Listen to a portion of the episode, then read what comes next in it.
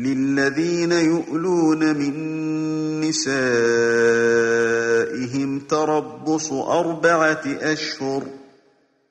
فإن فاءوا فإن الله غفور رحيم وإن عزموا الطلاق فإن الله سميع عليم